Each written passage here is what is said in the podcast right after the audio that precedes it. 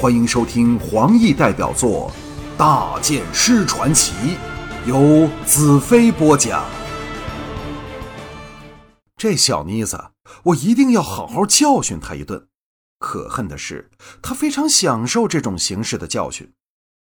当有一日我远离净土，回想起这美丽的土地时，但愿我能忘记了所发生过的血腥暴力，只剩下男女刻骨铭心的爱欲和朋友间的真挚友情。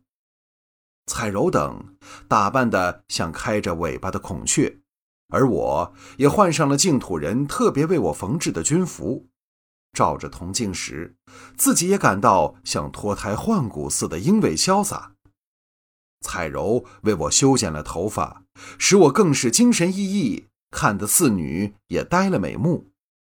红月赞叹道：“大剑师，你真漂亮！待会儿我要和你跳第一支舞。”尼雅则道：“哪儿轮得到你？彩柔最有优先权。”接着向彩柔道：“不准你让他！我知道你最宠红月。”红月没有半点不快，雀跃道：“第二支是尼雅。”我和龙姨就抛钱币、猜面底来决定先后。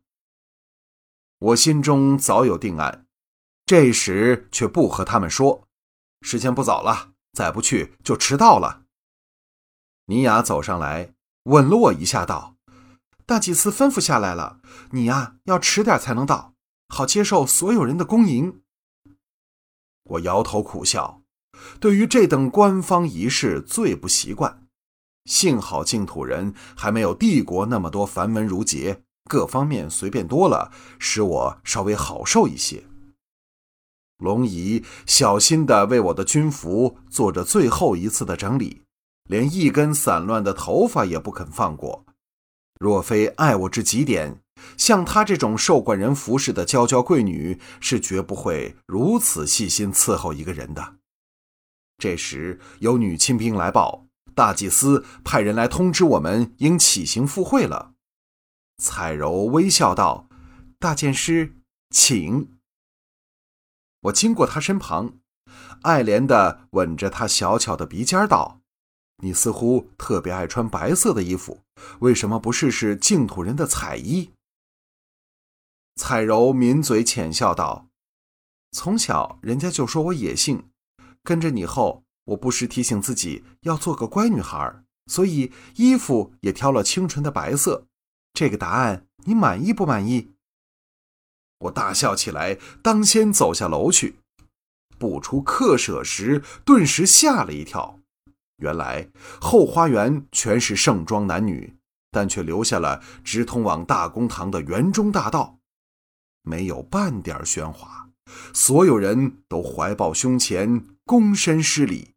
气氛肃穆庄严，我想不到会遇上这等阵仗，硬着头皮踏足道上，往大公堂走去。彩柔四女分作两队，跟在我后面。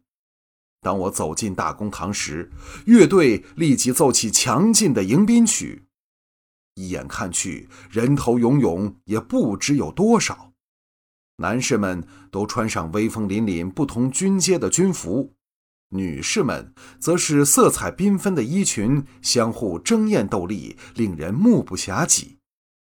大公堂广阔宏伟的庞大空间里，灯火通明，彩球色带从堂顶垂挂而下，营造出热闹多姿的氛围。在大公堂中心处建起了一个大圆台。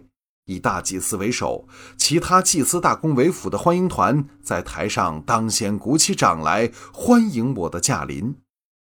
一时间，大堂里、后花园和堂前的广场掌声、欢呼声雷动，而靠近台园的龙哥、约诺夫等一众年轻将领更是呼啸怪叫，整座大公府弥漫着激烈高涨的情绪。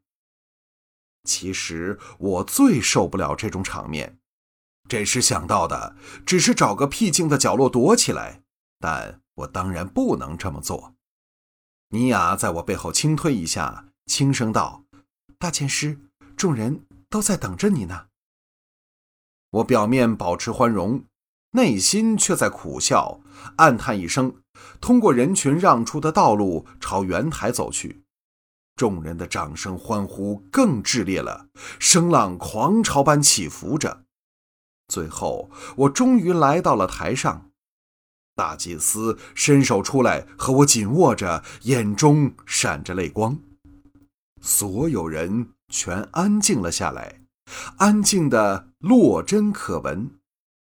大祭司深深看着我，正容道：“本来我拟好了一番话，在这整个净土都欢欣雀跃的时刻，想把它说出来，但现在我忽然发觉。”任何话都是多余的，因为你伟大的功绩早就铭记在每一个净土人的心中。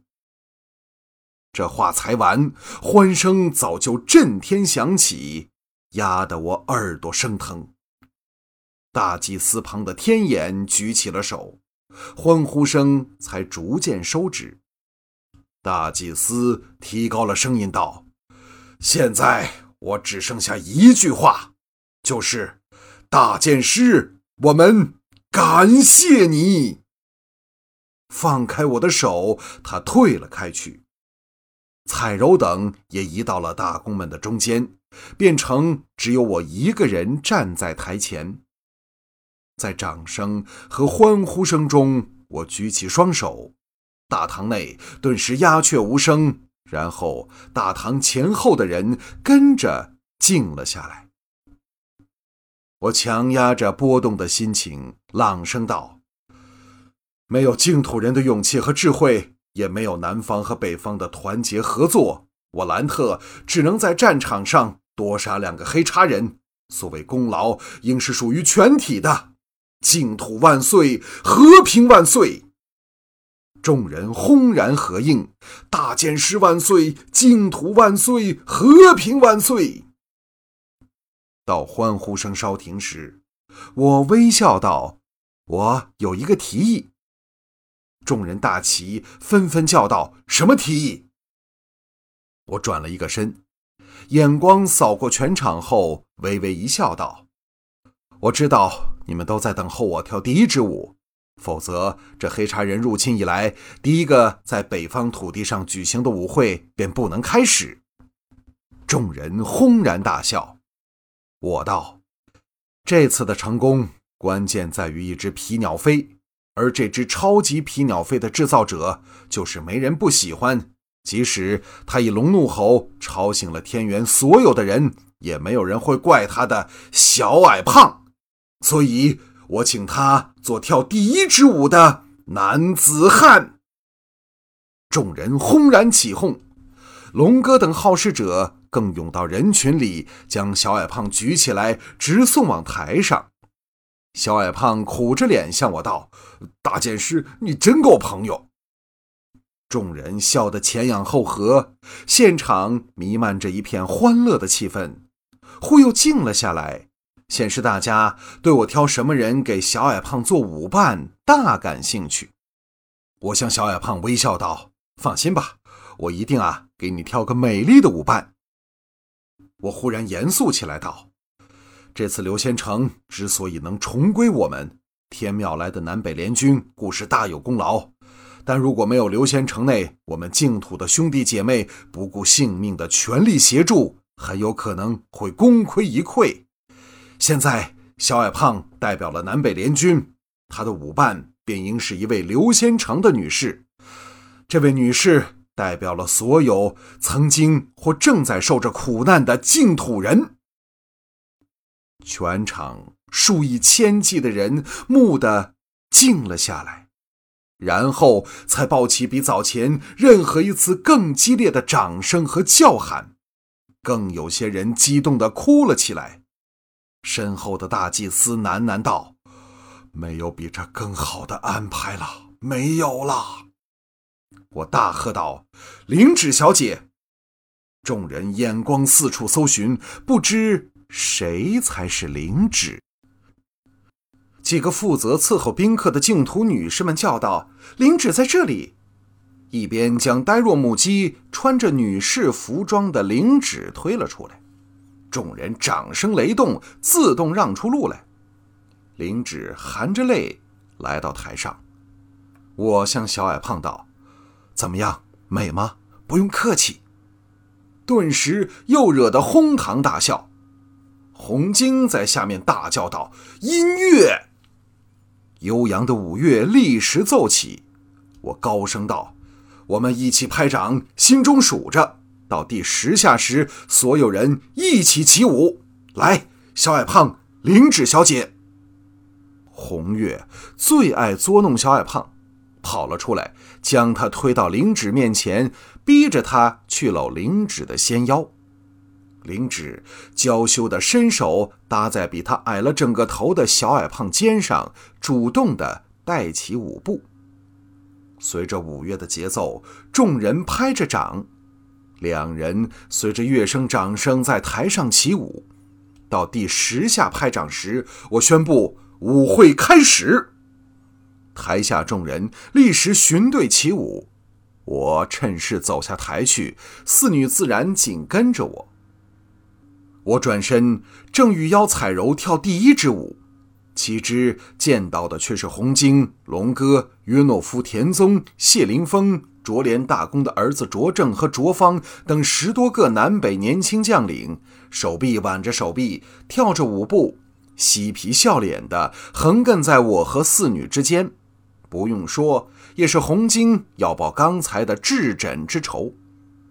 红月在他大哥红晶背上重重捶了几拳后，忽地忍不住笑，转身扭着龙椅笑作一团。尼雅和彩柔也是又好气又好笑，但却是无法可施。红晶大叫道。想和大剑师共舞的美女，不要放过这千载一时的机会了。话言未了，我的四周早就围满了花枝招展的净土美女。我大笑道：“好，今晚我便和刘仙成的所有美女共舞。”在悠扬美妙的净土舞乐里，我搂着其中一女的腰肢旋舞起来，转了几转后放开了她，又和另一少女翩然起舞。生命在此刻攀上了浓烈的高峰，但愿在不久的将来，我能在最接近大海的望梅城，像这刻般忘忧起舞，把黑叉人驱回海里，已不再是个遥不可及的美梦，而是指日可待的事。忽然间，我充满了信心。总有一天，我会斩杀大元首，与魔女刃下，击败那祸乱之源的乌帝，完成魔女百合要为大地带来和平的梦想。